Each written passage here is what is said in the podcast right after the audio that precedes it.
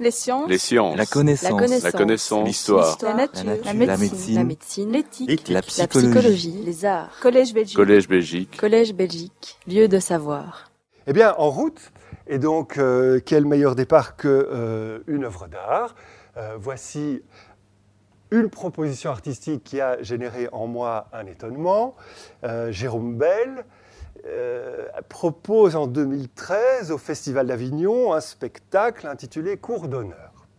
Peut-être dans la salle, quelqu'un l'a-t-il vu? Euh, sinon, ah, voilà, au moins euh, une personne. Sinon, il est, vous pouvez le regarder dans son intégralité sur le site internet de l'artiste Jérôme Bell. Alors, de quoi s'agit-il? Eh bien, je vais vous lire un extrait, tout simplement, du site internet de Jérôme Bell où on parle, en mots, je trouve exacts, de l'intention qui était celle de l'artiste lorsqu'il a mis euh, en œuvre, en chantier, ce projet. Jérôme Bell voulait faire depuis longtemps un spectacle sur la mémoire d'un théâtre, sur la mémoire des spectacles qui y auraient été présentés. On sait que des spectacles, euh, de la représentation spectaculaire proprement dite, il ne reste rien, sinon dans la mémoire des spectateurs qui ont assisté aux. Car c'est justement la nature même du spectacle vivant que de mourir, de disparaître. Ce qui fait à la fois sa grandeur et sa faiblesse, c'est en pensant ce qui fait à la fois pardon, sa grandeur et sa faiblesse. Émergence et puis disparition et subsistance dans l'esprit des gens qui ont assisté au spectacle.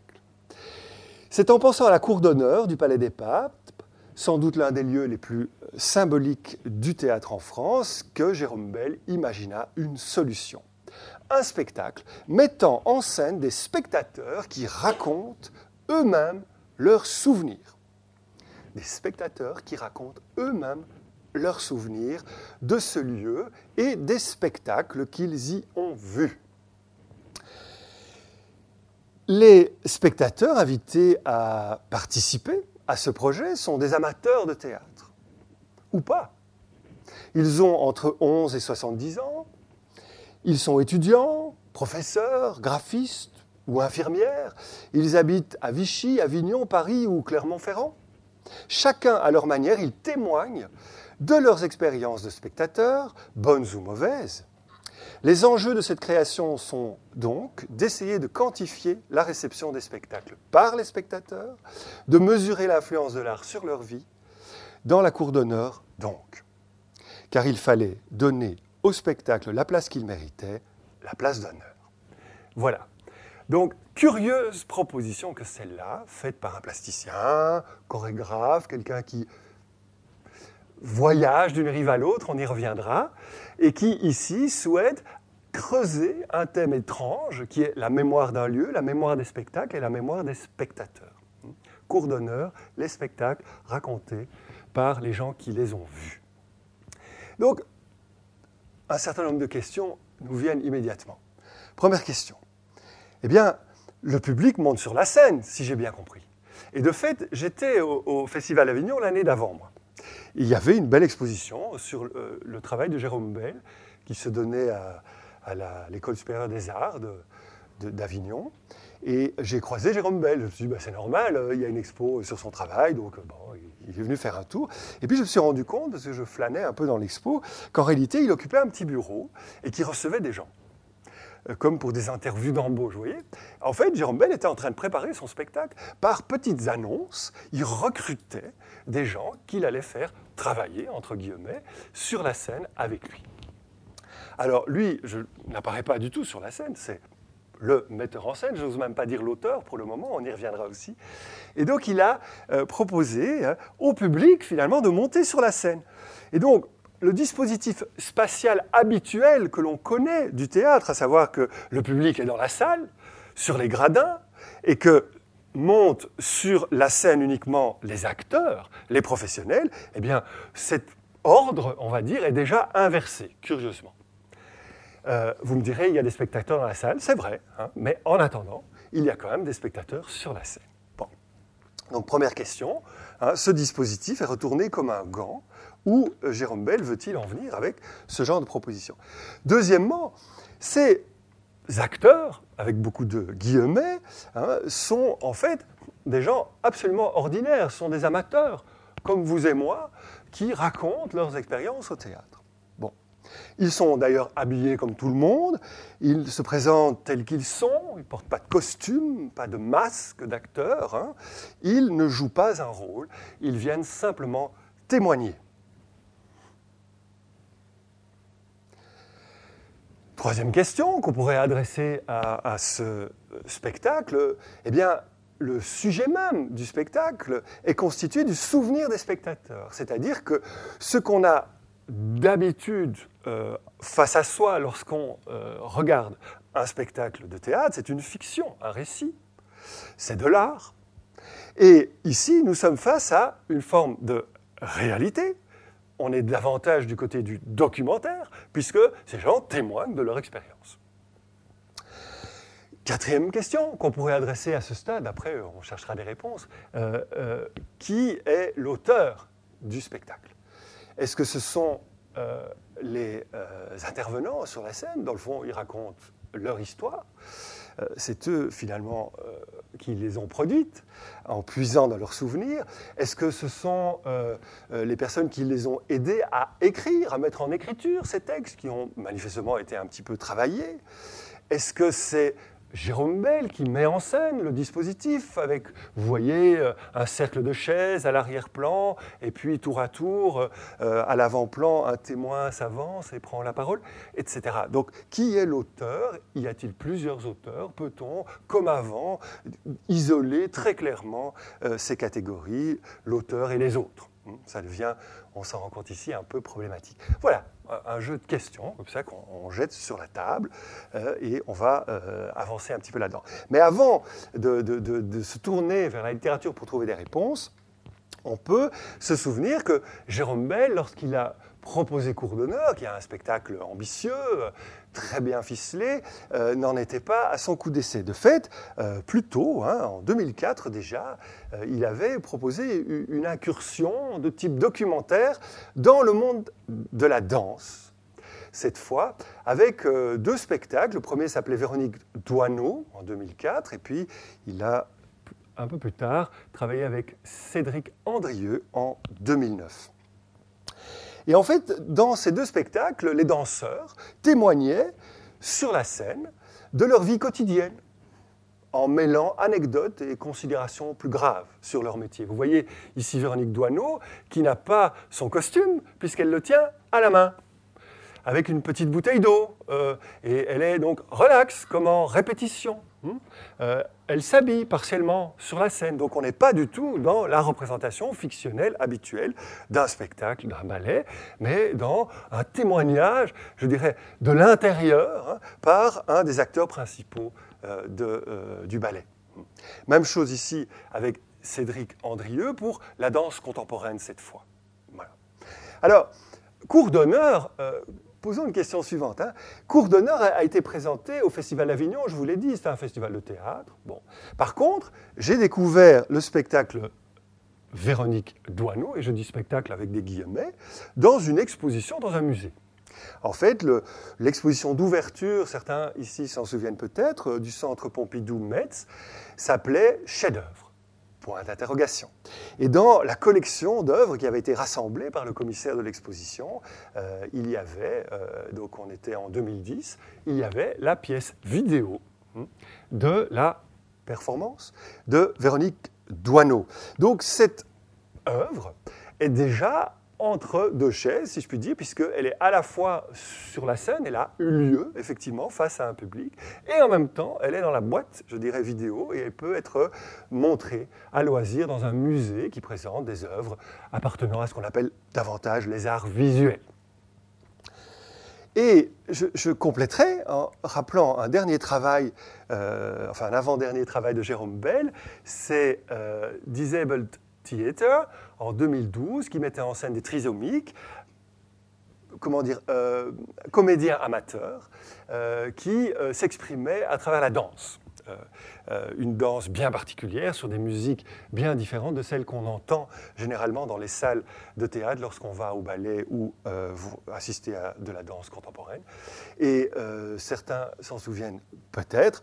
cette pièce a été montrée, en tout cas c'est là que je l'ai découverte, à la Documenta de Cassel en 2012.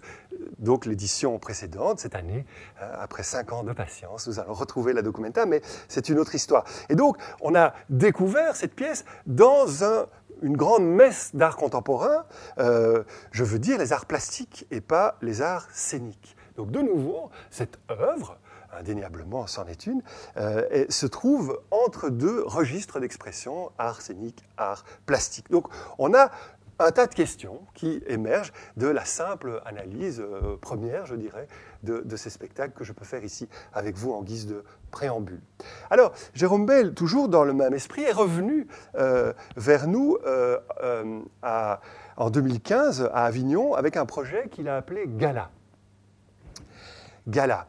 Et Gala continue de brouiller la frontière habituelle entre les artistes et le public, entre les professionnels et les amateurs, puisqu'il s'agissait de faire danser des amateurs, qui étaient majoritaires sur le plateau, avec des professionnels, qui étaient, eux, en minorité, en assumant complètement les maladresses des uns, qui révélaient ainsi le formatage des autres laissant triompher la liberté de l'affranchi de toute formation sur le dogme de celui qui fut éduqué à la danse.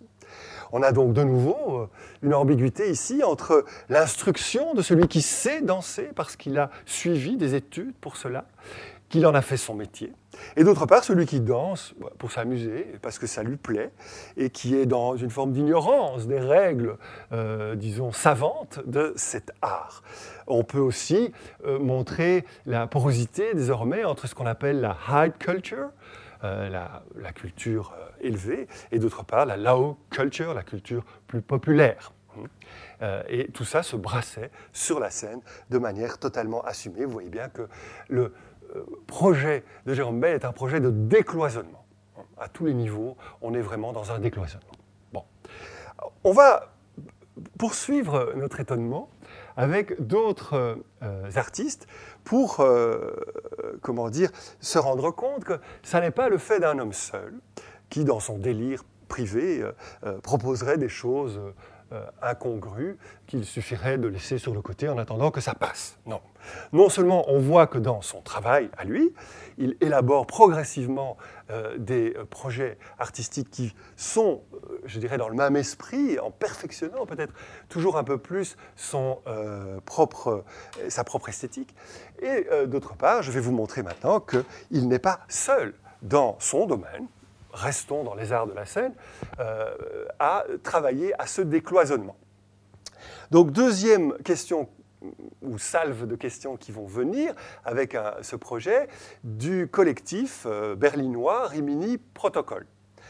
Également un spectacle que certains ont peut-être vu au Kunstfestival des Arts de 2014, qui s'appelait 100% Brussels, 100% Bruxelles, et euh, qui a été proposé au Hall de. Alors, je euh, vais vous donner quelques instructions ou informations plutôt sur ce spectacle pour ceux qui ne l'ont pas vu, pour que vous compreniez bien euh, de quoi il s'agit et quels sont les enjeux ici. Donc c'est un projet qui se basait sur les statistiques. Les statistiques d'une ville comme Bruxelles, hein, auquel ce projet voulait donner un visage humain, puisque 100 citoyens incarnaient sur la scène la population de Bruxelles. Chargés de représenter les données objectives de la ville, tout en exprimant leur propre point de vue subjectif. Ils prennent, durant le spectacle, position par rapport à différents sujets, se combinant et se recombinant en autant de groupes éphémères, tissant et retissant autant de représentations possibles et inattendues de leur ville. Donc selon les questions, bah, vous avez pour, contre, euh, je suis d'accord, je ne suis pas d'accord, etc. Il y a un raffinement après dans, le questionnement adressé à ce groupe, cet échantillon de 100 personnes qui représentent par extension tous les Bruxellois, donc 100% Bruxelles. Et vous voyez que selon les questions, la répartition des avis est contrastée, et puis on brouille les cartes et on recommence, etc. etc. Alors, Comment est-ce qu'on a sélectionné ces Bruxellois? Eh bien, ils ont été sélectionnés sur base de cinq critères jugés pertinents pour l'échantillonnage de la population l'âge, le sexe, la nationalité, le lieu de résidence et la composition de famille.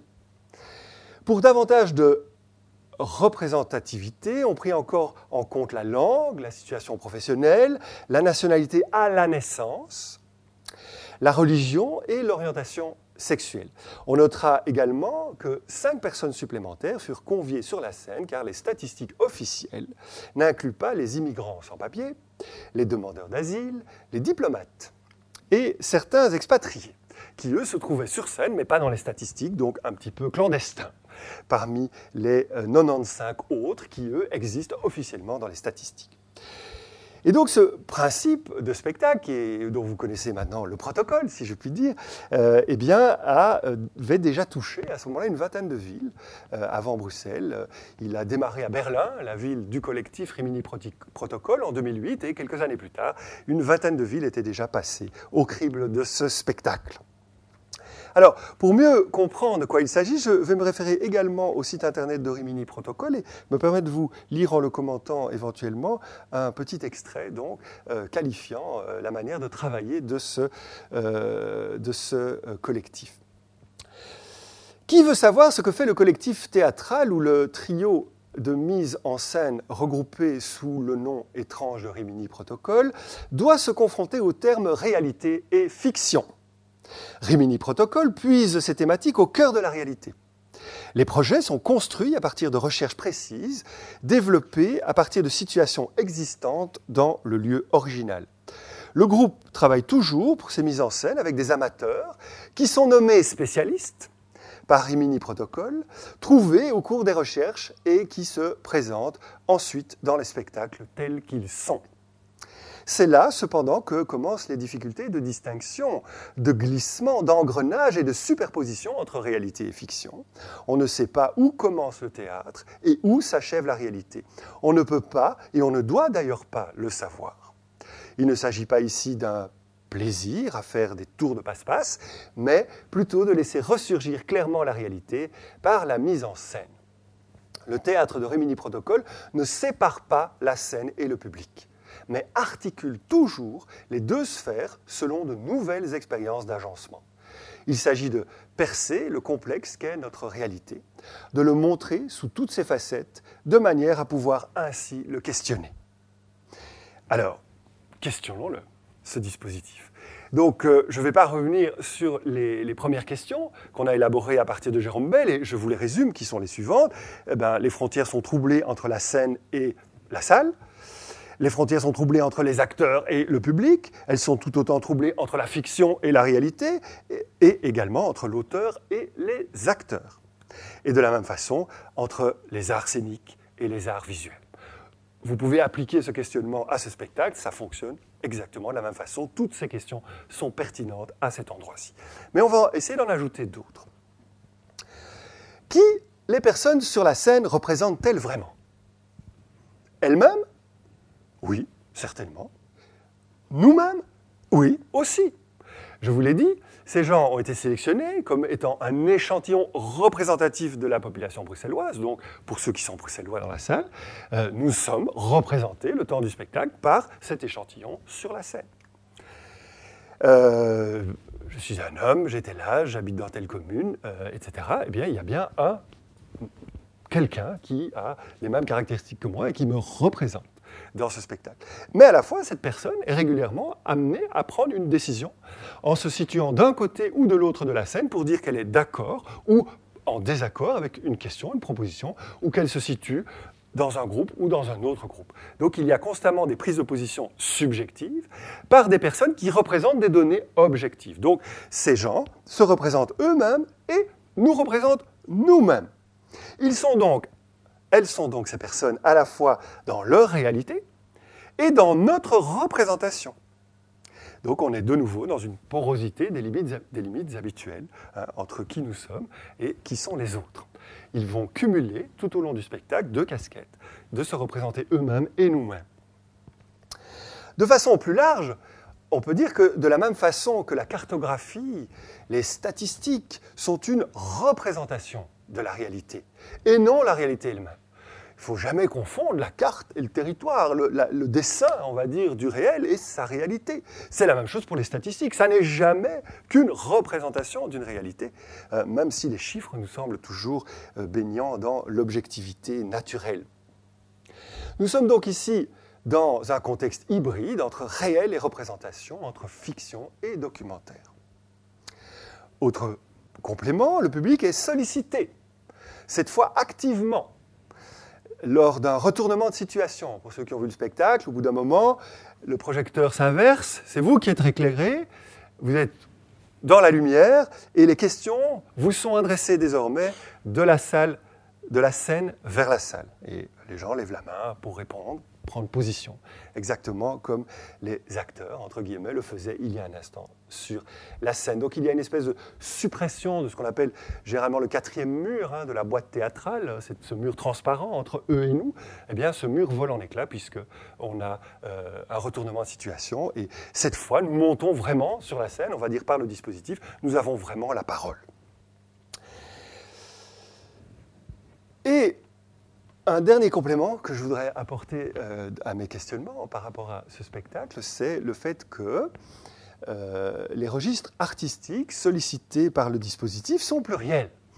Nous sommes au théâtre, il y a donc une présentation sur la scène, en effet, mais il y a également beaucoup de vidéos, puisque vous avez une représentation de la scène qui se trouve à l'arrière, une forme de microscope hein, qui observe les humains grouillants, comme ça, euh, euh, comme un scientifique euh, les verrait à travers le dispositif du microscope, et, ou alors même comme une cartographie, puisque si vous le distinguez, l'image de gauche, c'est en fait une carte de Bruxelles avec les différentes communes, et au moment où l'on décide de présenter donc, le, groupe, on leur demande de se répartir en fonction de leur commune d'origine, et donc les gens se, répartissent et vous avez à la fois la vision de la représentation théâtrale et à la fois la vision scientifique de la représentation statistique des gens dans les différentes communes de Bruxelles. Donc il y a un, jeu assez réussi, en fait, euh, sinon le spectacle eût été ennuyant, euh, entre l'art vidéo et l'art scénique, donc de nouveau entre les arts visuels et les arts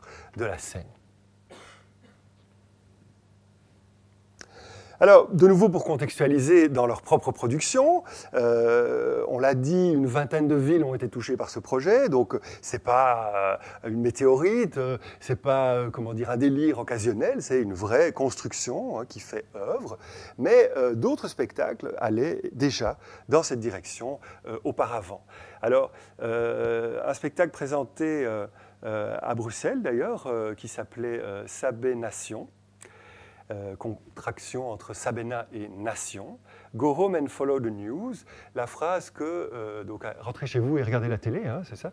la phrase que s'étaient entendu dire les 12 000 travailleurs de euh, la Sabena au moment de la faillite, au début des années 2000, pour avoir des informations sur la suite des événements. On leur a demandé simplement de rentrer chez eux et de regarder les nouvelles. Ça a fort frappé évidemment le Rimini Protocol qui en a fait un spectacle où des gens qui avaient connu ces événements venaient témoigner de cette histoire. Donc c'était à la fois une fiction et à la fois un documentaire sur cette réalité sociale euh, délicate début des années 2000. Et euh, également en 2003, Rimini Protocol avait tenu à donner la parole à des inconnus, à des amateurs qui, euh, dans la cour de la Bellone, dont on parlait tout à l'heure, à minuit pile, avaient chacun cinq minutes pour s'exprimer durant tout le Kunstfestival des Arts de l'époque. Et donc, une grosse vingtaine de personnes avaient pu prendre la parole ainsi, présentant une forme de journal télévisé dans une fenêtre éclairée dans les étages du bâtiment et s'adressaient à la foule qui était dans la cour pour raconter leur vision de Bruxelles, leur expérience en tant que Bruxellois anonymes qui tout d'un coup avaient leurs cinq minutes de célébrité. Donc déjà, on allait chercher ces fameux spécialistes hein, qui sont les amateurs, les gens comme vous et moi qui vivent simplement dans leur ville plutôt que d'écrire sur leur ville et qui soudain étaient mis par euh, l'interface euh, euh, théâtrale en position de, parler hein, dans un cadre officiel de leur situation anonyme.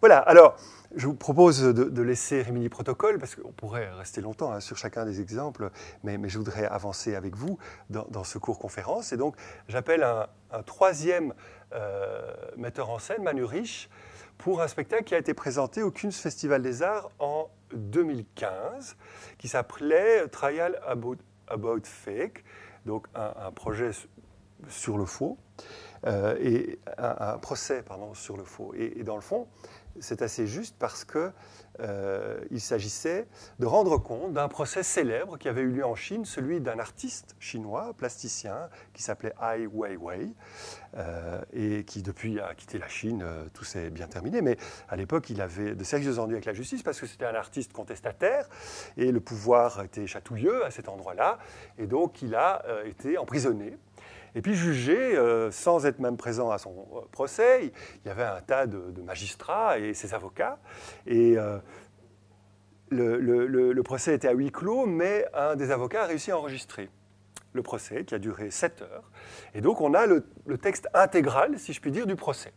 Donc quelqu'un, à, la demande de Manu Rich, a, traduit du chinois les minutes du procès, et Manu Rich a permis à ce moment-là au public bruxellois de découvrir ce procès, joué, j'ose à peine le dire, par des acteurs, en effet, mais qui se présentaient comme à la répétition, hein, en costume de ville, avec le texte sous les yeux et prenant la parole euh, de façon euh, très simple, hein, euh, à tour de rôle, jouant le rôle encore beaucoup de guillemets, euh, des magistrats et des avocats euh, plaidant euh, pour Ai Weiwei.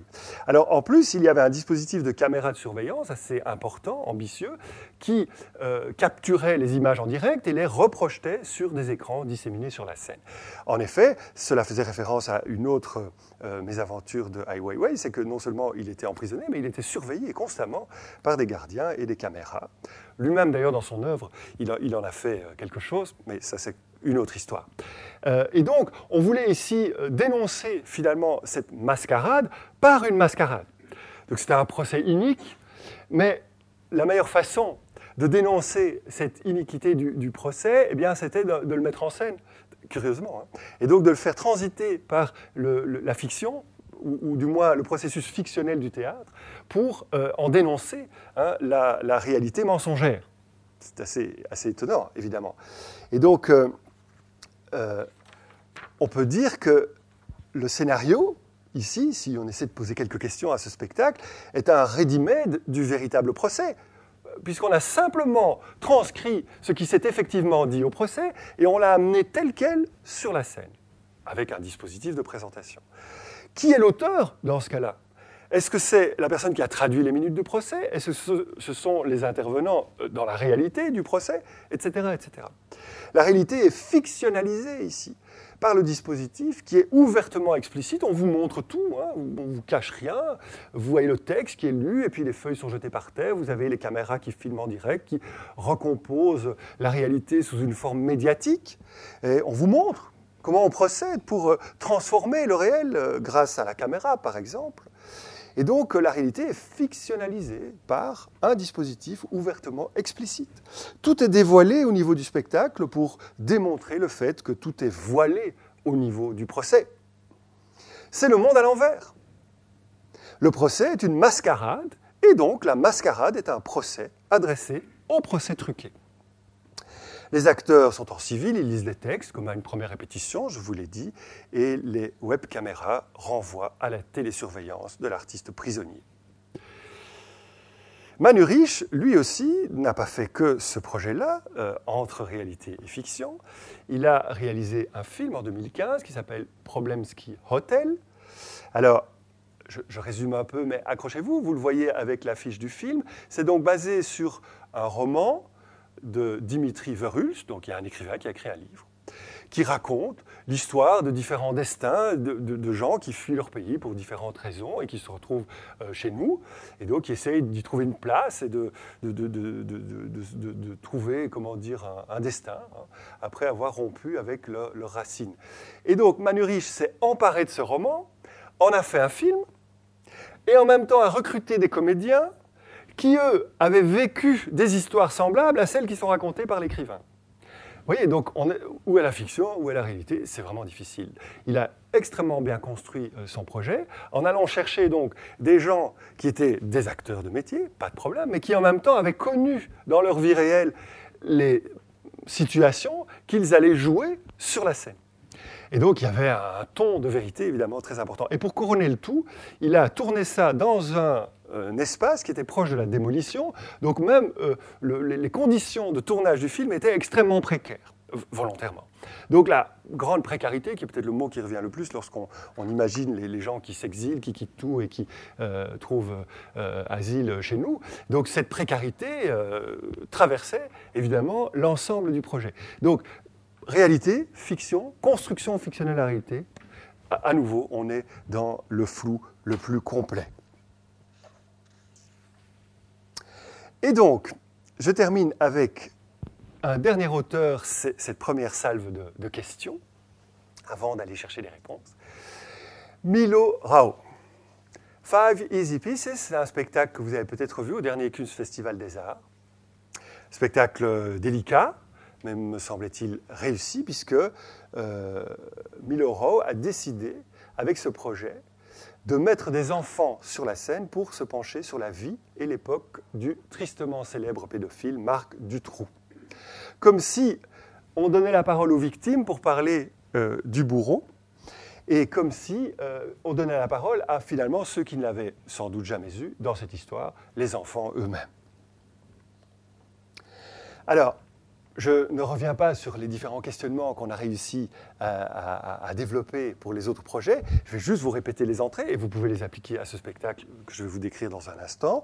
Les frontières sont troublées entre la scène et la salle.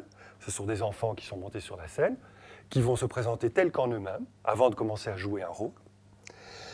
Il y a donc une confusion entre les acteurs et le public. Il y a une confusion entre la fiction et la réalité.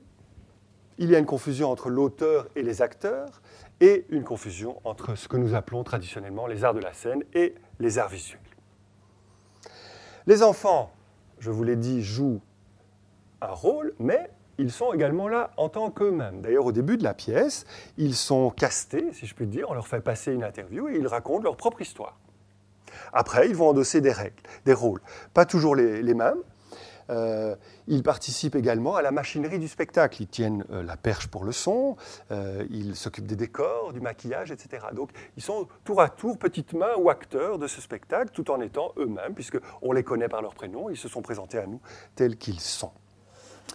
Tous les trucs du spectacle sont affichés, exactement comme dans le, projet précédent. Hein, euh, The Trial About Fake. Euh, vous avez le dispositif euh, qui est sur la scène, on est en train de filmer, on projette en même temps sur un écran au fond des images qui sont prises en gros plan des acteurs sur la scène, ou on projette d'autres images, comme vous le voyez sur la diapositive de droite ici, qui ont été faites avant en studio et qui viennent redoubler ce qui se passe sur la scène. C'est assez complexe, mais en tout cas tout le dispositif artificiel, on va dire, hein, de représentation de la réalité à travers euh, euh, cette, médiation eh bien, est exposée hein, telle qu'elle. Mais ça va plus loin parce que même les larmes artificielles, vous savez qu'on met euh, dans, le coin de l'œil pour aider à pleurer lorsqu'on joue une scène difficile, eh bien c'est produit dans le spectacle. On montre comment on fait vraiment couler des larmes dans les yeux des enfants pour que lors d'un témoignage émouvant, ils se mettent à pleurer. Le personnage du metteur en scène est cette fois sur la scène. C'est pas Milo Rao lui-même, c'est son double d'une certaine façon. C'est un acteur professionnel qui euh, joue euh, un rôle et donc il est, là. Vous le voyez en tout cas à l'écran sur l'image de euh, droite. Voilà, il est constamment sur la scène, très souvent filmé face caméra, on l'entend parler en direct. Euh, et donc il est exposé, hein, euh, comme si euh, effectivement le dispositif théâtral était totalement dénudé, puisque le metteur en scène est sur la scène, et il représente finalement l'auteur, et en tout cas une forme d'autorité hein, du monde adulte sur les enfants. Il dirige les enfants, parfois il élève la voix, hein, pour reprendre la main. Euh, il les fiche comme un policier au début, au moment du casting, il prend des notes.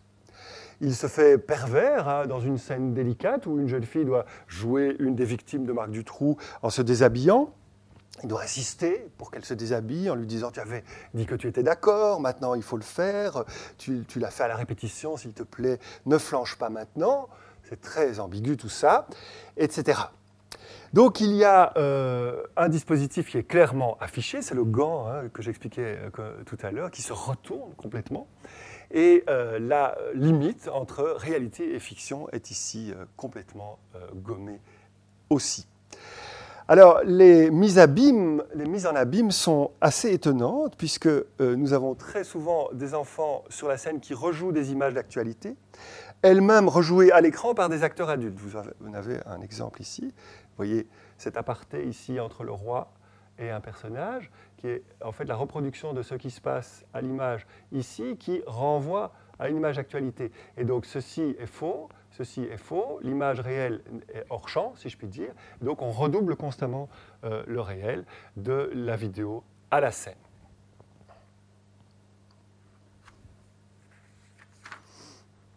Alors, de nouveau, hein, vous avez compris maintenant comment on procède. On va montrer que dans le travail de Miller ça n'est pas une exception, puisque euh, en 2013, il a proposé le spectacle Hate Radio, la radio de la haine, qui était en fait un spectacle basé sur euh, le, génocide rwandais et sur la fameuse radio euh, d'Émile Colline euh, qui, comment dire, incitait à la haine sur les ondes jusqu'à effectivement faire sortir les gens dans la rue pour assassiner leurs voisins. Euh, et c'était un spectacle assez étonnant que j'ai pu voir euh, en marge de la Biennale de Lyon en 2015. Il y avait un festival de théâtre et cette pièce était rejouée. Donc je peux vous dire que c'était assez étrange puisque en réalité c'était une émission de radio en direct qui nous était proposée. Vous voyez, les comédiens sont dans une cage en verre, comme un studio, et jouent le rôle en fait euh, des véritables euh, comment dire, euh, commentateurs de la radio, puisqu'on s'est basé sur des émissions réelles pour écrire le spectacle. Et nous-mêmes, dans la salle, nous recevions des écouteurs, effets de réalité, pour écouter la radio tout en regardant le spectacle. Voilà, donc de nouveau, décloisonnement total entre la dimension documentaire, on parle de faits réels, et on reprend des paroles qui ont été dites sur les ondes, et en même temps, on est au théâtre en train de les entendre rejouées par des acteurs.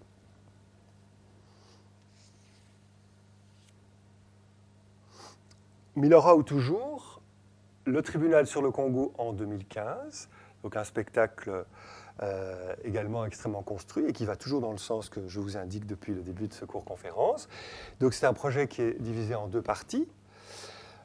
Première partie, un projet de théâtre à Bukavu, capitale de la province euh, congolaise touchée par les drames qui sont mis en procès dans ce tribunal sur le Congo, qui sont grosso modo des conflits au niveau de propriété immobilière euh, permettant l'exploitation de gisements de matières précieuses avec euh, tous les drames humains que cela entraîne dès le moment où des matières précieuses peuvent être extraites du sol. Et tout ça se passe donc autour de Bukavu. Donc on a d'abord joué cela à cet endroit-là, puis ensuite euh, à Berlin, qui est la capitale de la partition de l'Afrique en 1885. Ça, c'est la première partie du projet. Ce sont donc des pièces de théâtre mais en fait qui permettent euh, tout simplement aux gens qui sont victimes d'exactions de venir témoigner avec euh, devant eux de vrais jurys composés de vrais, euh, notamment juristes, qui vont peser le pour et le contre des cas qui sont exposés sur la scène à l'adresse du public.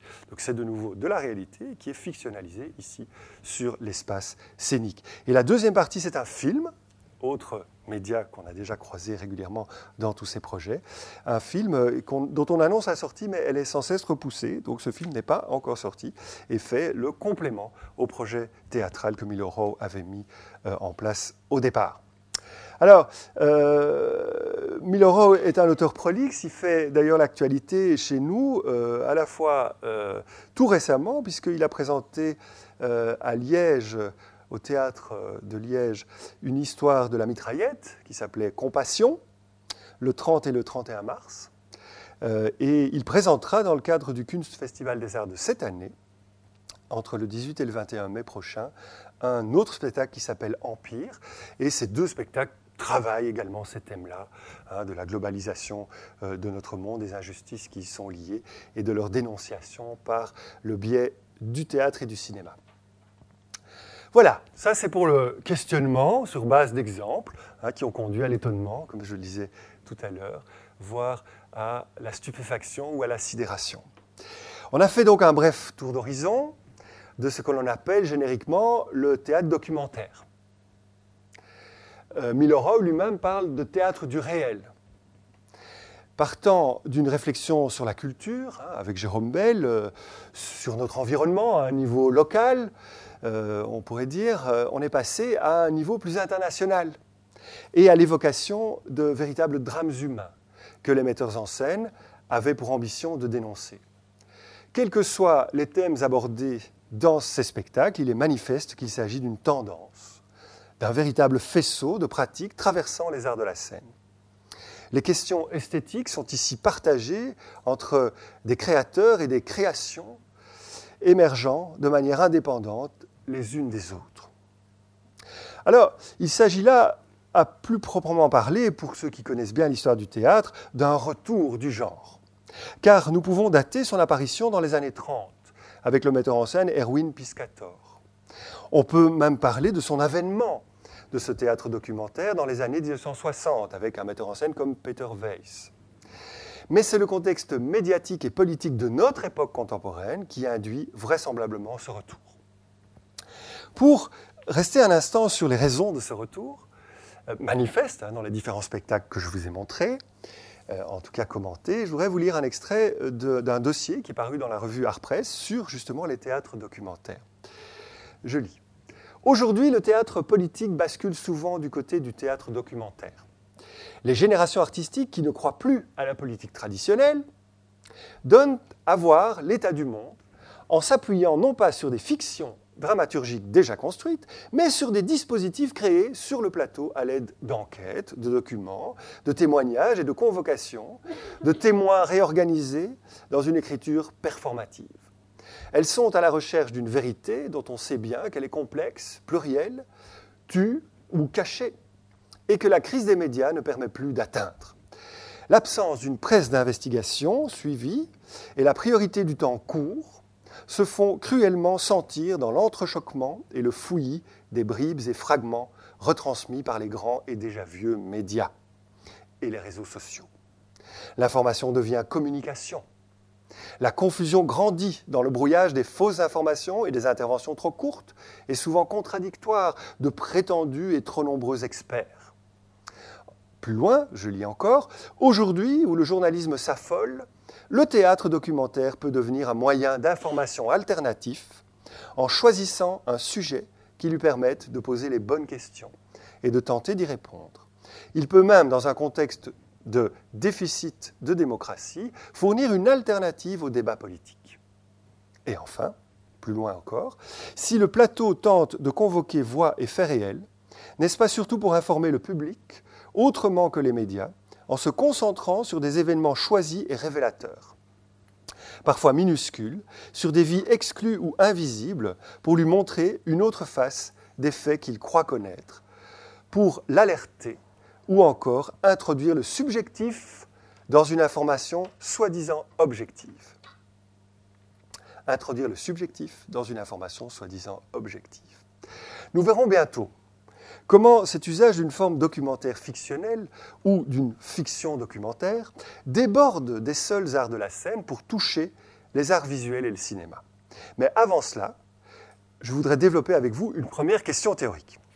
Donc on a posé une série de questions hein, à ces phénomènes liés aux arts de la scène contemporain.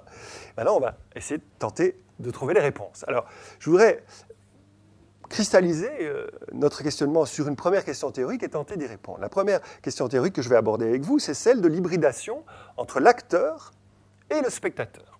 On a bien vu dans tous les spectacles que, je vous ai euh, commentés ici, il y avait un décloisonnement entre l'acteur et le spectateur. Eh bien, essayons d'avancer. Le premier point commun remarquable dans le travail de ces quatre artistes que je viens de vous présenter consiste d'une part à donner la parole non pas aux acteurs de métier, mais aux acteurs du quotidien. Cette inversion de la cartographie habituelle des représentations théâtrales, et plus largement du rapport entre le public et les artistes, déplace le propos fictionnel vers celui du documentaire, hybridant les dimensions poétiques et anthropologiques du récit, comme nous le verrons dans un deuxième temps. Trois textes du philosophe français Jacques Rancière constituent une assise critique. Nous en analyserons successivement quelques idées utiles à la compréhension des propositions artistiques rassemblées ci-dessus. Le premier texte sur lequel je vais m'appuyer, c'est le partage du sensible, paru en 2000 avec comme sous-titre Esthétique et politique. Cet ouvrage ne parle pas directement du théâtre, mais je propose d'élargir l'usage des concepts qu'il a élaborés aux questions posées par les dispositifs scéniques que nous avons mis en évidence. Ce philosophe se concentre pour commencer sur la place des uns et des autres dans les partages d'espace au cœur de notre société. Il dit Qui part de l'inégalité et se propose de la réduire, hiérarchise les inégalités, hiérarchise les priorités, hiérarchise les intelligences et reproduit indéfiniment de l'inégalité. C'est que, dit-il un peu plus loin, la requête d'une réduction des inégalités renvoie toujours à un exercice du pouvoir lequel est lui-même lié à l'inégalité entre ceux qui l'exercent et ceux qui le subissent. On tourne en rond. Il est intéressant de noter que dès le départ, les enjeux migrent. On glisse dans la prose de Jacques Rancière ici d'une forme de verticalité biographique liée à une nécessaire ascension de l'individu au sein du groupe, pour atteindre le principe d'une horizontalité géographique, préférant cartographier les rapports de force, structurant le vivre ensemble. Il dit Il n'y a jamais de conséquences pratiques directes de la théorie en termes de libération et d'émancipation. Il y a des déplacements qui modifient la carte de ce qui est pensable, de ce qui est nommable et perceptible, donc aussi de ce qui est possible. Et dans ce contexte particulier, Rancière prend la logique à revers en préférant partir de la position occupée par les invisibles, les invus, les sans-parts, les sans-noms, les exclus, de la prise de parole légitime. De fait, se saisir de cette parole, c'est briser les frontières qui définissent des territoires et des compétences. Le philosophe propose donc plusieurs concepts basés sur cette approche spatiale, qui nous seront utiles pour étudier la question du partage d'espace au théâtre. Il va parler de la configuration, de la police, du consensus fictionnel et du politique. La configuration, pour commencer. La configuration s'envisage comme un espace discriminant, là où s'opère le découpage et la légitimation d'une situation sociale et politique. Elle donne à voir en même temps l'existence d'un commun et les découpages qui définissent les places et les parts respectives. Au sein d'une société se répartissent ainsi les fonctions, les compétences et les valorisations, tandis que se distribuent les espaces, les temps et les formes d'activité. Il semble clair que toute configuration fabrique inévitablement de l'exclusion, car elle impose une totalité, qui est la fiction de l'un, à une multiplicité, qui est le réel des autres. Alors on peut prendre l'exemple de la classe, c'est toujours comme ça que je fais, pour illustrer un petit peu les propos de Jacques Rancière, qui sont épais. Vous avez une configuration ici, dans cet espace. Je suis debout, face à vous, seul, j'ai l'écran près de moi, j'ai un ordinateur, j'ai un tas d'accessoires, et puis vous, vous êtes à votre place. Et donc on peut transposer ça au théâtre, hein, on va le faire dans un instant, entre la scène et les gradins. Il y a une forme de disposition scénique dans une salle de cours. C'est une configuration, et forcément elle est injuste, puisque vous n'avez pas le choix, vous êtes assis là, et moi, d'une certaine façon, je n'ai pas non plus le choix, je suis debout ici. Donc il y a un partage des espaces qui nous est dicté. Voilà, cette, fiction de comment doit fonctionner une conférence sur le réel, comment nous aurions préféré peut-être nous répartir les uns les autres dans cet espace pour dialoguer ensemble. Donc premier concept, la configuration. Deuxième concept, c'est la police. La police, non pas euh, la maréchaussée, hein, c'est un concept, se comprend comme un système qui structure l'espace social ainsi configuré par la euh, cartographie hein, que je vous ai décrite, en y garantissant la répartition des compétences, la distribution des rôles, etc. La police est par principe responsable d'une réduction de l'accès au commun à partager parce qu'elle maintient autoritairement la séparation entre ceux qui ont effectivement part à ce commun et les autres qui en sont exclus. C'est moi qui ai la parole, vous ne l'avez pas. Et ça, c'est la police qui s'en occupe, parce que je suppose que si vous vous mettez à chahuter, eh bien, euh, il est possible que quelqu'un fasse évacuer la salle pour euh, le dire de façon grossière et me faire comprendre. Donc il y a effectivement un règlement hein, qui est maintenu par une autorité, appelons-la la police, conceptuellement. Ce règlement, que je viens d'annoncer, c'est le troisième concept de Jacques Rancière, c'est ce qu'il appelle le consensus fictionnel. Ce consensus fictionnel vient doubler la police. C'est une machine de pouvoir grâce à laquelle se réalise dans une société une topographie du visible, du pensable et du possible. Il s'agit d'adhérer au principe de la configuration et à la nécessité de la police. On n'a pas dû vous expliquer ou prendre place, ni à moi d'ailleurs, dans cette salle pour respecter la configuration de base. La police, quelque part, se fait discrète parce qu'il y a un consensus, nous sommes d'accord là-dessus, fictionnel, c'est une fiction qui euh, nous dépasse, mais que nous avons intégré, et nous l'appliquons ici de façon très docile.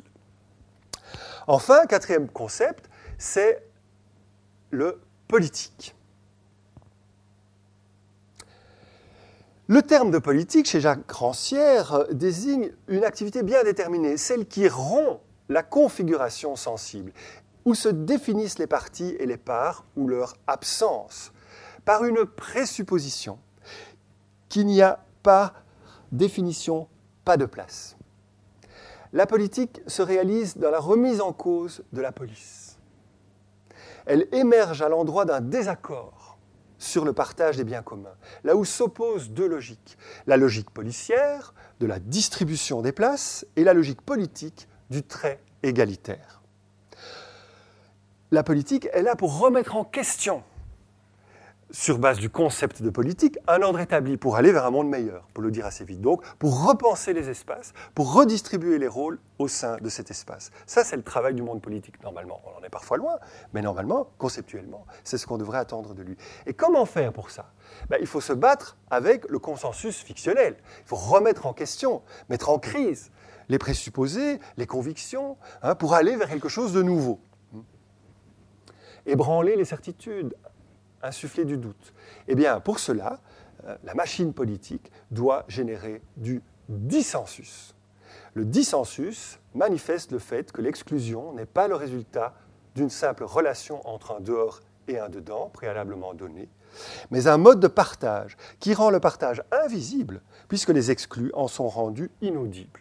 Donc ceux qui n'ont pas la parole, ben, on ne les entend pas, et donc on ne se rend pas compte qu'ils n'ont pas la parole. Donc le travail du dissensus, c'est de mettre en évidence le fait qu'il y a un partage, qu'il y a donc une configuration qui repose sur une police et un consensus fictionnel, et il faut mettre tout ça en crise pour avancer. Et ceci nous amène à un dernier concept, celui du partage du sensible, qui est d'ailleurs le titre de l'ouvrage en question. Rancière appelle partage du sensible ce système d'évidence sensible qui donne à voir en même temps l'existence d'un commun, et les découpages qui définissent les places et les parts respectives de chacun. Surtout, il faut prendre conscience du fait qu'une autre forme de partage précède cet avoir-part, celui qui détermine ceux qui y ont part. Donc avant même qu'on commence à se partager l'espace ici, on pourrait dire, nous explique Jacques Rancière, que le partage a déjà eu lieu parce qu'il y a un tas de gens qui ne sont pas dans la salle, qui ne sont pas au courant, qui n'ont pas les moyens ou la culture, que sais-je, pour oser hein, euh, entrer sous ce toit dans cette prestigieuse maison. Donc il y a un partage préalable à la répartition des espaces que nous faisons ici. C'est dans ce partage du sensible que l'esthétique et la politique se rencontrent, comme deux activités aux prises avec la matière sensible du monde.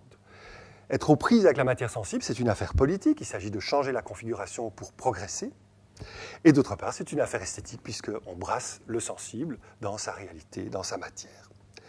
Le philosophe plaide pour un nécessaire partage équitable du sensible afin de donner la parole aux sans-voix, en brouillant les frontières qui assignent généralement les individus dans des espaces d'inclusion ou d'exclusion.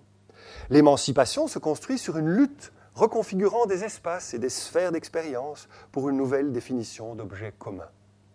Si c'est la politique qui se doit de favoriser un tel processus, en agissant sur le dissensus au sein des configurations sociales arbitraires, Rancière y voit également un enjeu esthétique, dans la mesure où il est ici question du partage du sensible, ce monde commun que nous devons transformer. On met la main à la pâte, comme un sculpteur mettrait la main à la pâte hein, euh, pour générer une œuvre d'art.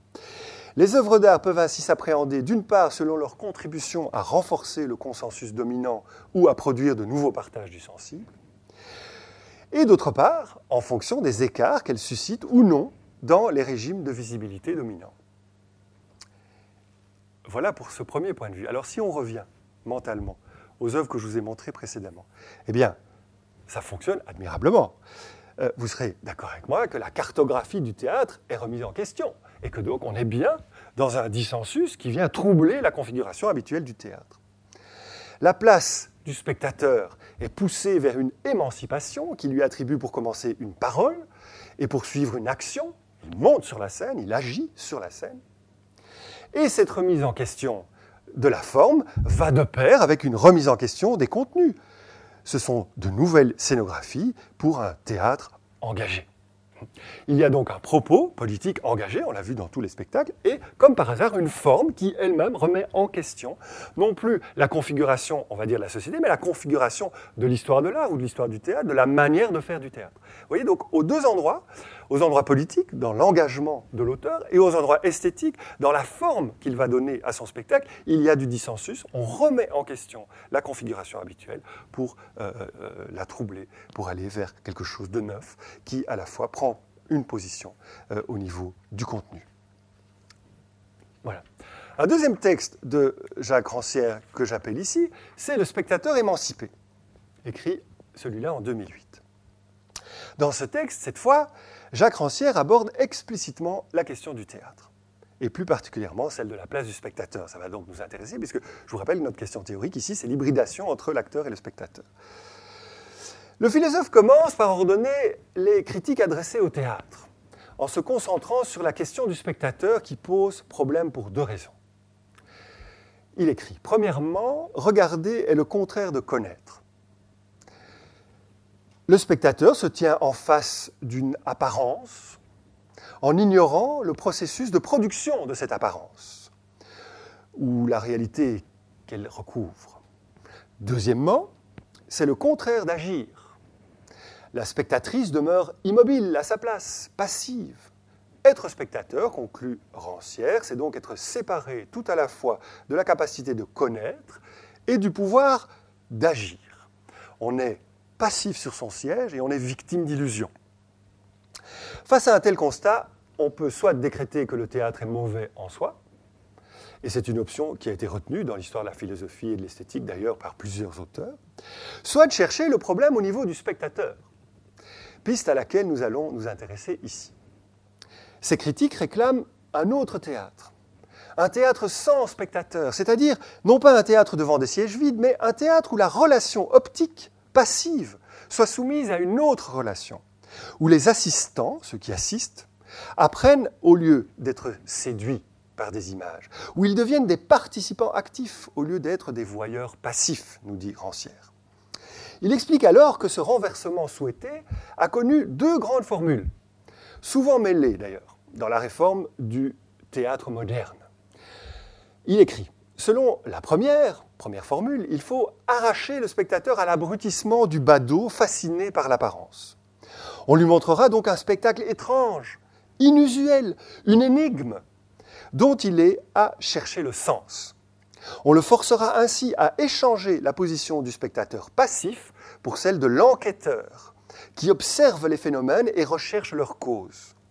Ou bien, on lui proposera un dilemme exemplaire, semblable à ceux qui se posent aux hommes engagés dans les décisions de l'action.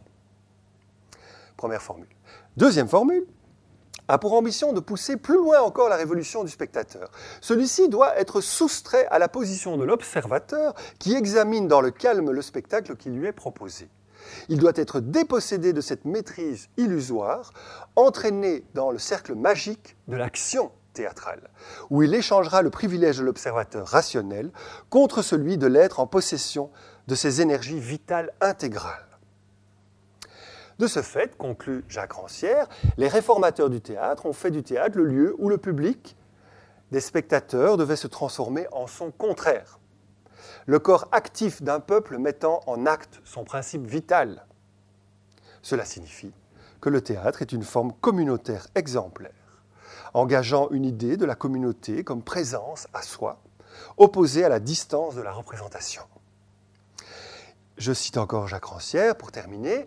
Le théâtre est une assemblée où les gens du peuple prennent conscience de leur situation et discutent leurs intérêts. Il est le rituel purificateur où une collectivité est mise en possession de ses énergies propres. Le théâtre incarne ainsi la collectivité vivante opposée à l'illusion de la mimésis, donc de la représentation. Voilà. Donc le spectateur, euh, euh, dans la critique moderne du théâtre, est activé. Hein. il cesse d'être passif, il devient actif. Il cesse d'être contemplatif, il devient euh, pensant, réfléchissant à ce qui lui est proposé. C'est exactement applicable aux différents spectacles que je vous ai montrés, singulièrement et au hasard, à Rimini Protocole, où les Bruxellois montent sur scène, se représentent, prennent position, forment une communauté à l'énergie vitale agissante et prennent conscience d'eux-mêmes en tant que communauté par l'interface du spectacle. Très évidemment. Donc, on peut tirer comme euh, conclusion à ce stade de, la lecture de ce beau texte que le public est mis en situation de prendre position sur des questions esthétiques, sociologiques, économiques et politiques. On l'a vu hein, à travers les différents spectacles dont je vous ai fait commentaire en préambule. Le public est révélé à lui-même en tant que communauté capable d'action pour réformer l'état du monde réel et non plus euh, d'assister passivement à, la fiction d'une histoire racontée sous la forme d'une représentation. Le public est mis en position d'agir quand il devient acteur, et cette fois j'assume le mot acteur dans les deux sens du terme, sur la scène, acteur comme être agissant et acteur comme euh, étant euh, actif sur la scène d'un théâtre. La scène de théâtre devient un espace de médiation, un forum citoyen où viennent témoigner des personnes victimes de préjudices ou de traumatismes, demandant à la salle de juger et de trancher. Voilà. On comprend mieux, hein, désormais, sur quelle histoire critique du théâtre les exemples de notre corpus et leurs auteurs s'appuient. Ceci étant, Rancière se fait à son tour le critique de la critique du théâtre en remettant en cause, sur base de sa réflexion sur le partage du sensible que nous avons élaboré précédemment, les présupposés sous-jacents au constat élaboré par cette critique. Donc je voudrais rester un instant sur ce texte pour faire la critique de la critique du théâtre. Jacques Rancière écrit Ne pourrait-on pas inverser les termes du problème en demandant si ce n'est pas justement la volonté de supprimer la distance qui crée la distance? Qu'est-ce qui permet de déclarer inactif le spectateur assis à sa place? Sinon l'opposition radicale préalablement posée entre l'actif et le passif, c'est-à-dire une configuration reposant sur une police et un consensus fictionnel. Pourquoi identifier regard et passivité, sinon par la présupposition que regarder veut dire se complaire à l'image et à l'apparence, en ignorant la vérité qui est derrière l'image et la réalité, à l'extérieur du théâtre? Donc, est-ce que le spectateur se laisse à ce point euh, illusionner par le spectacle qu'il voit en oubliant le raccord qu'il peut faire avec l'extérieur du théâtre, ce réel qui est là derrière les murs de euh, l'enceinte culturelle? Pourquoi assimiler écoute et passivité, reprend Rancière, sinon par le préjugé que la parole est le contraire de l'action? Ces oppositions regarder, savoir, apparence, réalité, activité, passivité, sont toutes autre chose que des oppositions logiques entre termes bien définis. Elles définissent proprement un partage du sensible, une distribution a priori des positions et des capacités et incapacités attachées à ces positions. Elles sont des allégories incarnées de l'inégalité, nous dit-il, puisqu'elles résultent d'un partage du sensible qui est forcément euh, injuste, hein, comme on l'a démontré précédemment. Et de plaider pour une émancipation du spectateur. C'est bien le titre de son ouvrage, n'est-ce pas? Il dit L'émancipation commence quand on remet en question l'opposition entre regarder et agir. Quand on comprend que les évidences qui structurent ainsi les rapports du dire, du voir et du faire appartiennent elles-mêmes à la structure de la domination et de la suggestion. Elle commence quand on comprend que regarder est aussi une action qui confirme ou transforme cette distribution des positions. Le spectateur aussi agit comme l'élève ou le savant. Il observe, il sélectionne, il compare, il interprète. Il lit ce qu'il voit à bien d'autres choses qu'il a vues, sur d'autres scènes, en d'autres sortes de lieux. Il compose son propre poème, avec les éléments du poème en face de lui. Par conséquent, on peut affirmer que les spectateurs sont à la fois des spectateurs distants et des interprètes actifs du spectacle qu'il aurait proposé. Rancière s'attaque ainsi à l'autorité du dramaturge ou du metteur en scène qui voudrait, dit-il, que les spectateurs voient ceci et qu'ils ressentent cela, qu'ils comprennent telle chose et qu'ils en tirent telle conséquence. C'est la logique du pédagogue abrutissant, la logique de la transmission droite à l'identique. Il y a quelque chose, un savoir, une capacité, une énergie qui est d'un côté, dans un corps ou un esprit, et qui doit passer dans un autre. Ce que l'élève doit apprendre est ce que le maître, lui, apprend. Ce que le spectateur doit voir est ce que le metteur en scène lui fait voir. Ce qu'il doit ressentir est l'énergie qu'il lui communique. À cette identité de la cause et de l'effet, qui est au cœur de la logique abrutissante, l'émancipation oppose leur dissociation. C'est le sens du paradoxe du maître ignorant. L'élève apprend du maître quelque chose que le maître ne sait pas lui-même. Il l'apprend comme effet de la maîtrise qui l'oblige à chercher et vérifie cette recherche. Mais il n'apprend pas le savoir du maître. Il apprend une méthode plus qu'un contenu. Et de conclure, nous dit Rancière, que la volonté de supprimer la distance entre les gradins et la scène reste conforme à l'exercice d'une autorité, du maître, l'artiste, sur l'élève, public. Mais c'est là confondre deux distances bien différentes. Il y a là la distance entre l'artiste et le spectateur, mais il y a aussi la distance inhérente à la performance elle-même, en tant qu'elle se tient comme un spectacle, une chose autonome entre l'idée de l'artiste et la sensation ou la compréhension du spectateur. Dans la logique de l'émancipation, il y a toujours entre le maître ignorant et l'apprenti émancipé une troisième chose, dont aucun n'est propriétaire, dont aucun ne possède le sens, qui se tient entre eux, écartant toute transmission à l'identique, toute identité de la cause et de l'effet. Voilà, donc plutôt que de réduire la distance en donnant des injonctions au public de la part de metteurs en scène autoritaires, il faut laisser émerger cette troisième chose hein, qui n'appartient ni à l'un ni à l'autre, ni à l'artiste ni au public, et qui émerge entre eux, hein, et qui les dépasse tous les deux, et qui provient simplement de la rencontre entre ce projet de l'artiste et cette réception du public. Euh, beaucoup de nos auteurs se sont mis en danger par rapport à ça pour justement laisser émerger ce troisième objet. Quand Milorau travaille avec des enfants, ou quand Jérôme Bell travaille avec des trisomiques, il se met en danger. D'ailleurs, Jérôme Bell a, écrit là-dessus, euh, sur euh, cette euh, surprise, de nouveau cet étonnement, on y revient, qu'il pouvait avoir en travaillant avec des trisomiques, parce que leur logique n'est pas la même que la sienne, et donc il y avait des choses qui émergeaient de façon totalement inattendue dans le travail qu'il menait avec eux. Et je suppose que Milorau a écrit et dit, j'en suis certain pour l'avoir lu, les mêmes choses à propos des enfants. Donc il y a cette mise en danger pour justement laisser ce troisième terme émerger et considérer qu'il y a une distance bienveillante à ce moment-là, hein, puisqu'elle permet à ce troisième terme d'exister entre le public et l'auteur. Voilà, et ça, nous amène au troisième texte de Jacques Rancière, sur lequel je ne resterai qu'une seule minute pour bien enfoncer le clou en tant qu'enseignant sur cette belle image du maître ignorant. Cinq leçons sur l'émancipation intellectuelle, euh, paru en poche en 2004, mais écrit bien avant. Il a écrit ce livre en, 1987. Et donc, on peut achever ce premier moment théorique, hein, l'hybridation entre auteur et spectateur, euh, sur la figure du maître ignorant. On peut achever ce premier moment théorique concentré euh, sur le passage de la parole des acteurs de métier à celle des acteurs du quotidien par cette considération extraite du troisième texte de Jacques Rancière. Il y a abrutissement, écrit-il, là où une intelligence est subordonnée à une autre. Et plus loin, dans l'acte d'enseigner et d'apprendre, il y a deux volontés et deux intelligences. On appellera abrutissement leur coïncidence quand l'une écrase l'autre. Tandis poursuit-il plus loin, que l'on appellera émancipation la différence connue et maintenue des deux rapports.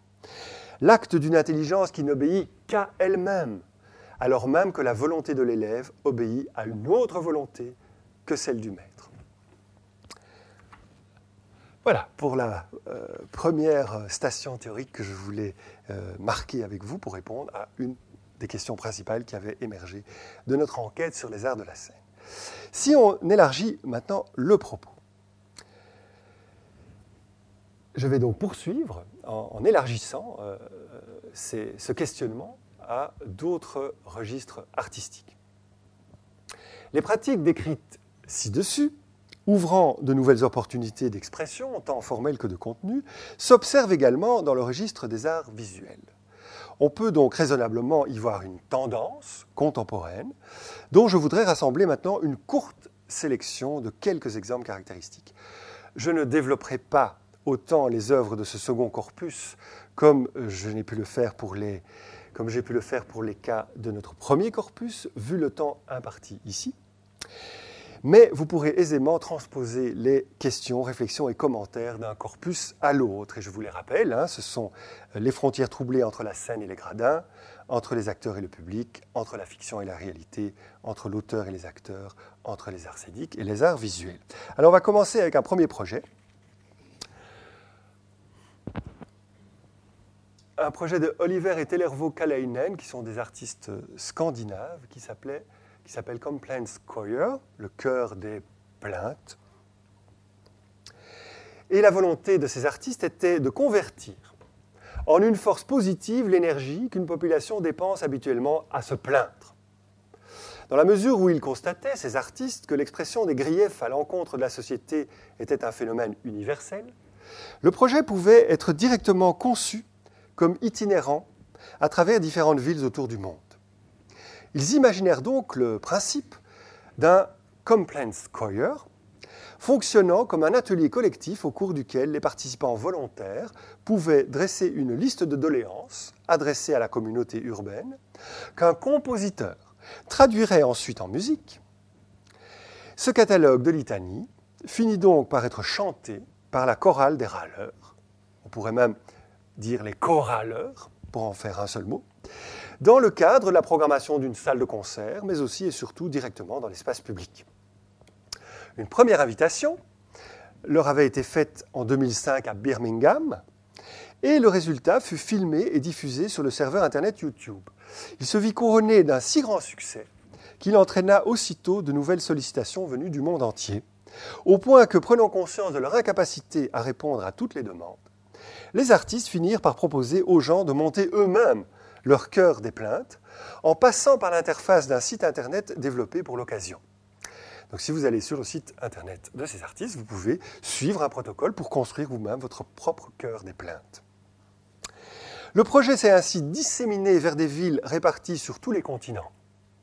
Dans ce contexte globalisé, les artistes insistent sur le sentiment de contribuer à créer des micro-communautés au sein des grandes sociétés déshumanisantes et d'élever la mesquinerie individuelle en un grand œuvre collectif.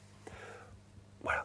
Nous ne sommes plus au théâtre, on est dans les arts performatifs, même si ces œuvres sont montrées sur Internet dans des musées. Moi, je les ai découvertes dans des expositions d'art plastique.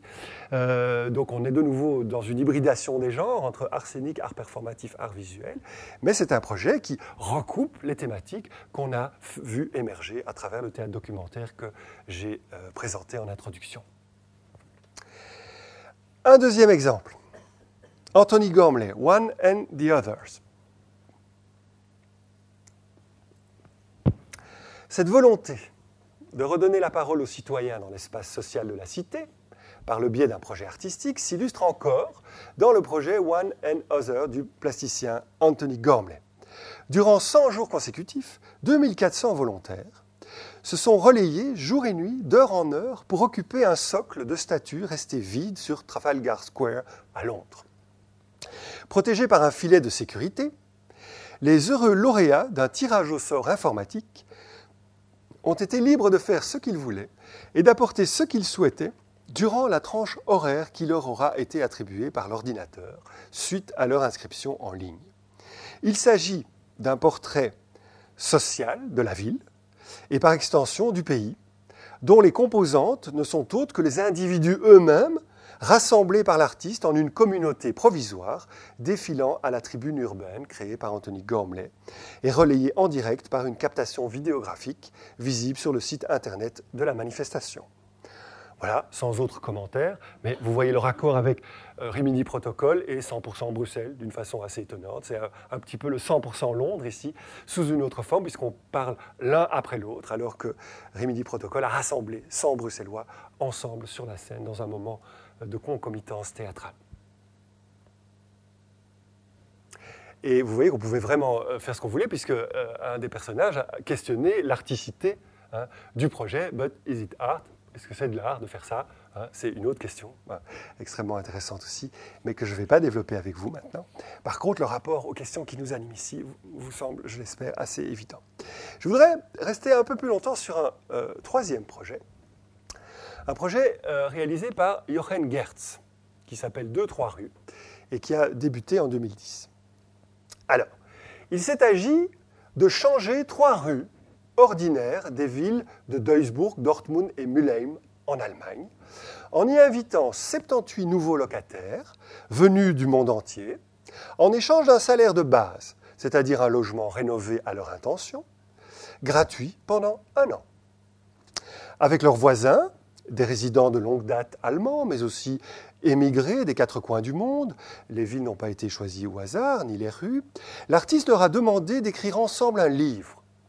Tout au long de cette année de résidence et d'écriture, de nombreux visiteurs, parce que c'était une exposition, ont parcouru les rues, incités à entrer en contact avec les habitants, ils furent ainsi invités dans les appartements pour discuter et échanger avec eux, contribuant à changer la vie des rues. Donc des gens, pas des acteurs de métier, pas des artistes de métier, ont répondu à l'appel de Jochen Gertz, comme ils avaient répondu plutôt à l'appel de Jérôme Bell pour le spectacle Cours d'honneur à Avignon. Ils ont occupé ces appartements pendant une année en étant simplement chargés d'écrire tous les jours. Et les visiteurs, vous et moi, qui visitions ces appartements comme une exposition, pouvions intervenir sur l'œuvre elle-même en discutant, en dialoguant avec euh, les euh, locataires. Et plus avant, je, je vais y arriver dans un moment. Cette œuvre d'art d'un genre nouveau mérite d'être quelque peu détaillée pour en saisir toute l'originalité. Les rues mises à disposition par les villes, c'était une commande publique, pour l'exposition et sa réalisation sont devenues des lieux de production. Cette production fut le résultat tant de la contribution des résidents que des visiteurs de l'exposition. Mais bien que cette production était indispensable à la réalisation de deux, trois rues, et bien qu'elle fasse partie de l'exposition, elle n'était visible ni pour les spectateurs, ni pour les participants. S'il s'agissait en effet d'un texte écrit exclusivement in situ, et pendant la durée de l'exposition, il ne fut publié qu'à la fin de l'exposition. Et le voici. Donc c'est très étrange.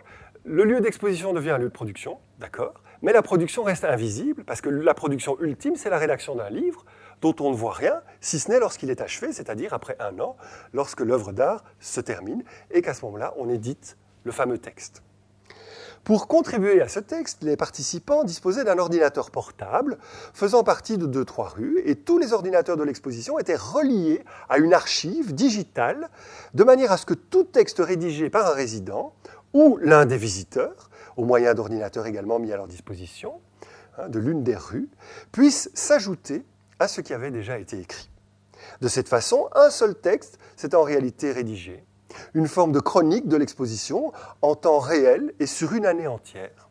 L'écho vécu est capté par chaque participant des événements, des sentiments et des réflexions de toute nature, mais liés à l'expérience en cours. C'est donc une production de société reproduisant la chronologie des contributions de tous et n'obéissant à aucun, aucune autre considération de style ou de contenu. Le texte est une production publique et plurielle qui ne peut être contrôlée il n'y avait en effet aucune raison de ne pas tenir compte des contributions tant qu'elles venaient des auteurs de l'œuvre. Tous les textes étaient acceptés les uns après les autres. Restons encore un instant sur ce drôle de texte. On a dit qu'il était une production invisible, qui se faisait grâce à l'exposition, mais ne pouvait être révélée avant la fin de celle-ci. On peut ajouter maintenant qu'elle se réalisa comme dans l'imaginaire d'un artiste, où foisonnent les associations d'idées, sauf qu'ici, l'espace d'imagination fut bien le corps social collectif, et non celui de l'artiste singulier, avec son potentiel d'empirisme et d'expression qui, en tant que témoignage, dépasse l'individuel. Gertz précise d'ailleurs explicitement, je cite, Il s'agit là d'un corps qui en théorie est commun à tous les hommes, partageant le même espace social. Il n'est plus question de performance d'individus, comme dans un contexte artistique traditionnel, mais de l'expression de la société dans son ensemble. Cette expression se fait grâce à la contribution et à la condition d'auteur de théoriquement tout un chacun. Nous sommes tous des auteurs. Elle est considérée comme un équipement de base, ayant valeur d'information. Information à laquelle chacun a droit. Malgré une apparente familiarité, il s'agit d'une nouvelle notion de culture que le développement actuel des technologies et des médias préfigure et rend possible. La parole est bien donnée aux sans-voix, dont parlait Jacques Rancière tout à l'heure, à travers cette production qui aboutit à la fin de l'exposition à une œuvre originale effectivement publiée par une maison d'édition littéraire. 887 auteurs, nouveaux venus, anciens résidents, invités, passants, visiteurs, hommes, femmes de toutes les couches sociales. Ils ont écrit ensemble plus de 10 000 contributions, racontant une histoire sans pause, en 16 langues et sur 3000 pages. Comme pour les autres exemples de nos deux corpus, les catégories habituelles des acteurs du monde de l'art se trouvent ici et davantage encore bouleversées. D'abord, les participants de deux, trois rues furent inclus dans le budget de l'œuvre. C'est étrange. Hein. Donc, dans le budget de l'œuvre, on a inclus les participants qui allaient euh, en faire partie. Donc, frontière entre euh, l'auteur et, le spectateur, entre l'individu, euh, comment dire, commun et l'auteur singulier. Tout ça est troublé dès le départ, puisque financièrement, on prévoit de rémunérer les participants. Leurs prestations doivent être considérées comme un revenu pour une période déterminée liée à la création d'une œuvre d'art. Si ce sont des personnes payées pour produire une œuvre d'art, ça devient des auteurs. Jochen Gertz partage ici avec eux, de manière très concrète, son statut d'auteur. On ajoutera que de manière spontanée et non prévue au départ, les nouveaux résidents ont organisé un grand nombre d'événements artistiques au cours de leur séjour, impliquant la communauté de la rue et parfois même les institutions publiques, de leur propre initiative. Donc c'est le fameux troisième terme inattendu hein, entre le maître ignorant et son élève savant. Euh, de leur propre initiative. Un festival de musique s'est organisé, une exposition de peinture dans les appartements, etc., etc. Non prévu, non géré par Jochen Gertz.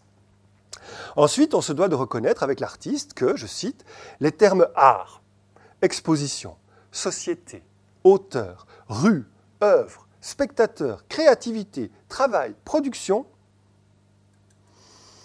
ou même littérature, apparaissent comme interchangeables. Ce qui est ou non une œuvre dans deux, trois rues ne peut être déterminé avec précision définitivement. Si l'œuvre est instable et peut tout aussi bien ne pas en être une, le spectateur partage le même sort. Celui-ci est menacé de devenir auteur et partie de ce qu'il ne voulait que regarder. Voilà, donc ici, vous voyez bien qu'on est dans de nouveau cette hybridation totale qui suggère l'étonnement hein, à celui qui s'intéresse à ces travaux, puisque cela ressemble à rien de connu et c'est instable. Jochen Gertz élabore ainsi un projet sur la base d'une participation collective et sur la nécessité de briser les configurations aliénantes, inventant pour cela de nouvelles manières de faire, produisant des formes dénonçant le cadastre contemporain des registres d'expression, de la même façon qu'il conteste la cartographie actuelle des catégories sociales.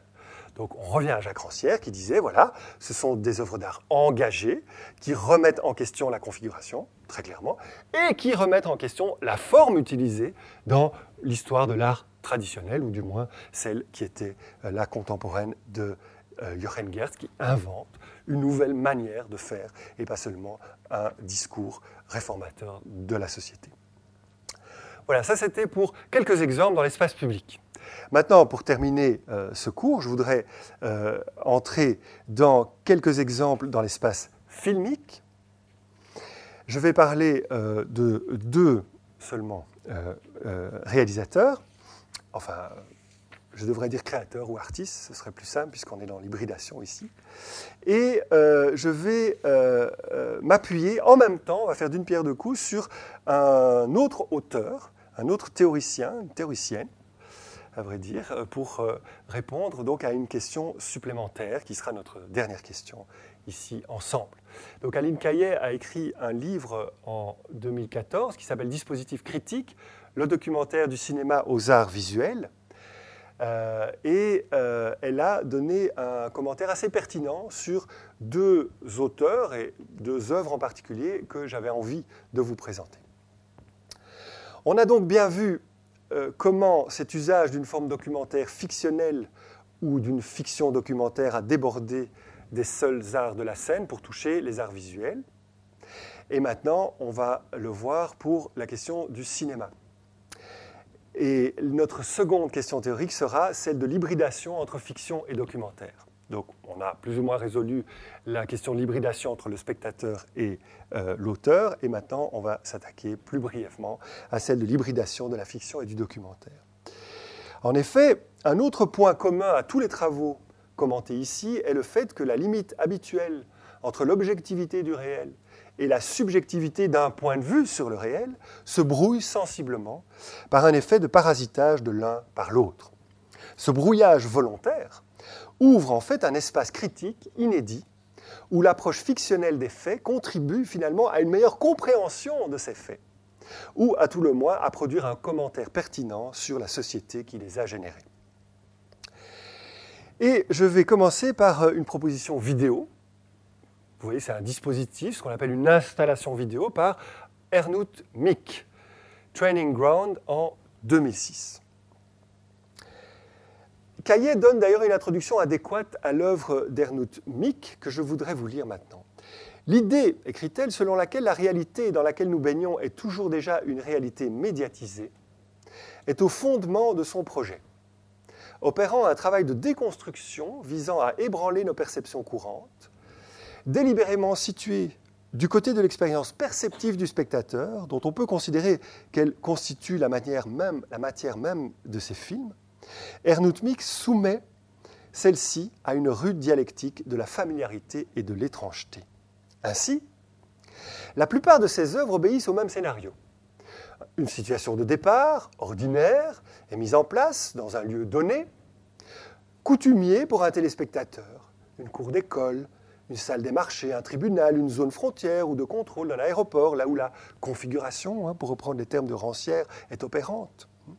Des figurants, souvent nombreux, animent cette situation dans une chorégraphie, au départ à peine visible, lui donnant l'apparence d'une scène rigoureusement documentaire.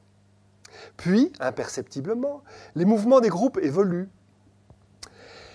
Euh, la scène se transforme, les rôles s'échangent et les situations s'inversent cette réalité qui semblait connue devient menaçante. L'impression de, familiarité et de déjà-vu se renverse en une inquiétante étrangeté. Le spectateur n'arrive plus à lire et à interpréter la situation qui se présente à lui. On découvre ainsi que tout le travail d'Ernut Mick s'attache à mettre en scène par différents moyens cette superposition de deux niveaux de réalité, dont rigoureusement l'une peut être considérée documentaire et l'autre fictionnelle. En outre, la spatialisation quasi systématique des scènes dans l'espace d'exposition, comme ici, contribue à fragmenter la narration et à détruire la logique temporelle. Ces prises de vue légèrement décalées enveloppent alors le spectateur qui ressent corporellement le brouillage des limites, tandis que sa perplexité est accentuée par l'absence de bande-son et le fait que les scènes soient muettes, ce qui stimule son activité interprétative. Vous savez pourquoi maintenant il faut stimuler l'activité interprétative du spectateur. C'est une des critiques du théâtre pour euh, faire advenir le théâtre de la modernité. Plus précisément, le projet Training Ground que je vous montre ici, qui est présenté, donc on vient de le voir, sur une installation vidéo sur deux écrans, montre des policiers procéder à des arrestations de réfugiés clandestins dans un endroit improbable. La pièce reproduit les euh, entraînements au cours desquels on apprend aux participants à gérer les situations qui pourraient se présenter lors d'interventions réelles.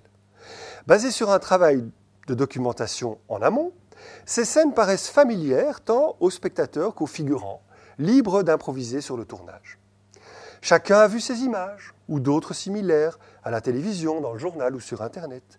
Et pourtant, il y a toujours quelque chose de différent, quelque chose ne colle pas. En effet, si au début de la scène les rôles semblaient clairs, il y a des policiers, des réfugiés, des conducteurs de camions, à un certain moment, un étrange et inexplicable processus d'inversion et d'échange des rôles commence, ce qui a pour triple effet de déstabiliser le sens de la narration, de court-circuiter les attentes du spectateur et d'introduire une part d'irrationalité dans la scène. Il s'agit bien d'ouvrir une brèche entre le réel et sa représentation. Vous le voyez sur l'image de gauche, les dominants, si je puis dire, sont clairement identifiés. Ce sont les policiers qui ont procédé à des arrestations. Les suspects sont au sol. Mais dans l'image suivante, ce n'est pas très clair parce qu'il y a des policiers effondrés et des suspects debout. Les choses se sont inversées. Caillet conclut donc que nous nous trouvons en présence d'un espace d'ambiguïté morale offert au spectateur. Vous vous rappelez le dilemme que doit résoudre le spectateur On est en plein là-dedans encore. Hein. Qui, plutôt que de lui assigner une position, l'oblige à trouver la sienne. En ce sens, Ernst Mick pratique une esthétique de la disjonction. Rancière dirait du dissensus. Et opte sur bien des plans pour une stratégie de l'écart. Faux raccord entre les écrans d'une installation, superposition de mondes parallèles, décalage entre ce que les personnes sont censées être et les rôles qu'elles sont censées jouer. C'est le réel qui se voit ici déconstruit, éveillant une certaine perplexité chez le spectateur. Ce dernier est ainsi conduit à un éveil critique questionnant la valeur des images en général et des images médiatiques en particulier, quand le réel lui est présenté et dans le même mouvement questionné par l'artiste. Voilà. Donc ça prolonge hein, les réflexions qu'on avait faites à l'endroit du théâtre dans le domaine des arts plastiques et visuels. Et je voudrais terminer alors avec une dernière proposition artistique, celle de Peter Watkins, avec le film La Commune Paris 1871, produit et euh, réalisé en 2000. Au-delà du récit de ce morceau d'histoire française qu'on appelle la Commune de Paris, hein, cette reconstitution des journées sanglantes de mars 1871 est également l'occasion pour le réalisateur Peter Watkins de développer une réflexion tant sur les médias que sur les conditions formelles du débat démocratique. Il s'agit d'une critique en acte de l'esthétique documentaire, télévisuelle. Car dépassant le détournement de cette esthétique, tel que pratiqué dans ses précédents films, Watkins parvient ici à créer un dispositif pour le moins singulier. D'abord, l'artificialité du film est d'emblée dénoncée par la présentation du lieu de tournage, clairement assimilé à une scène de théâtre. Ensuite, la volonté de procéder à une reconstitution des événements par et depuis le point de vue des anonymes.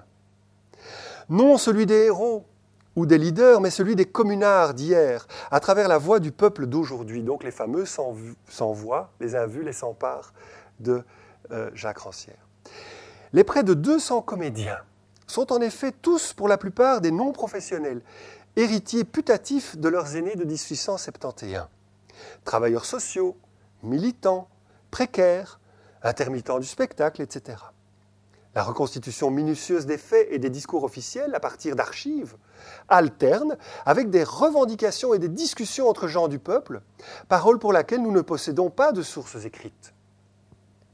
Nous trouvons là la pierre de touche de la commune, dont le caractère historique s'avère par endroits un prétexte à une expérimentation de nature plus proprement politique une expérience de démocratie directe qui consiste à donner un cadre à la parole et à faire en sorte que celle-ci se distribue et circule égalitairement. Enfin, on est surpris de découvrir que deux chaînes de télévision s'opposent dans le film, censé se passer en 1871, je vous le rappelle, donc bien avant l'invention de ce média. Vous avez d'un côté la télévision versaillaise, qui est l'organe du pouvoir, euh, la voix officielle, celle de la configuration, hein, et la télévision communale, projet alternatif relayant la parole des insurgés, dont vous voyez les journalistes ici à l'écran. Caillet remarque donc que ces éléments, toujours à vue, tiennent le film hors de tout espace de représentation, fusionnant en un seul et même espace celui du film et de sa fabrication. Le film s'ouvre en effet tout d'abord par une visite guidée du plateau au lendemain du dernier jour de tournage. C'est comme ça que s'ouvre le film. Et le spectateur découvre ainsi l'ensemble des cellules qui composent les différents lieux de l'action. Le café, la mairie, l'église, les ateliers. Les deux guides, qui se présentent comme acteurs du film, et font un bref retour sur leur rôle, parlent au passé. Ils se tiennent dans le temps présent du tournage et non dans le temps fictif du film, qui correspond, lui, au présent du spectateur qui va regarder le film. Ce décalage produit d'emblée une superposition de deux niveaux de réalité. Celle de l'expérience réelle, concrète, qui s'est tenue dans le studio, et celle proprement cinématographique que le spectateur est en train de regarder. Et donc, les acteurs, démasqués, parlent de leur expérience d'avoir tourné le film sur le plateau qui est d'abord euh, montré sous la forme d'une visite guidée, hein, suivie par une caméra euh, épaule, hein, en télé-réalité presque, euh, à l'adresse du spectateur avant que l'histoire ne commence elle-même. Il s'agira, on l'aura compris, d'activer le spectateur au sens de la critique adressée au théâtre, présentée par Jacques Rancière ci-dessus. Et cette volonté s'incarne, on le devine, dans une forme également inédite, afin d'attiser l'attention du spectateur qu'on souhaite à tout prix empêcher de se laisser conduire par une, construction classique du récit visuel, que Peter Watkins d'ailleurs fustige sous le terme de monoforme. Le film dure par exemple plus de 5 heures, et le montage des longs plans séquences procède à des inserts réguliers de texte, comme dans le cinéma muet, hmm, sans compter des écrans noirs prolongés, comme pour dilater le temps de lecture et favoriser celui de la réflexion du spectateur. Au final, La Commune est un film bavard, aux allures de forum permanent dans lequel on assiste, chose inédite, à la manière dont les idées et les revendications politiques naissent, s'argumentent et se fortifient collectivement. Cette expérience utopique se risque ainsi à la construction d'un langage alternatif qui pourrait être celui d'une télévision, qui serait un véritable relais de la vie démocratique et du débat public. Une télévision qui serait la courroie de transmission d'une réalité sociale et politique en mouvement, et non l'instrument de falsification de cette même réalité. En conclusion, de la même façon que le théâtre documentaire abordé en début de leçon Hein, eh bien, la commune produit incontestablement cet espace intermédiaire entre le réel et sa représentation, entre l'espace politique et l'espace artistique. Il présente le réel non comme une donnée, mais comme une tâche à accomplir. Et dans l'accomplissement de cette tâche, Peter Watkins assumait du reste totalement le fait de poser la question fondamentale et incontournable du public, au point de lui réserver un rôle important dans le processus de réalisation de ses films. Il énonce ainsi euh, dans un de ses ouvrages, Media Crisis, une liste assez ambitieuse de principes généraux, commençant par le fait que, je cite, le réalisateur doit travailler sur un plan d'égalité avec le groupe local d'acteurs, et non comme un expert indiquant aux profanes la marche à suivre.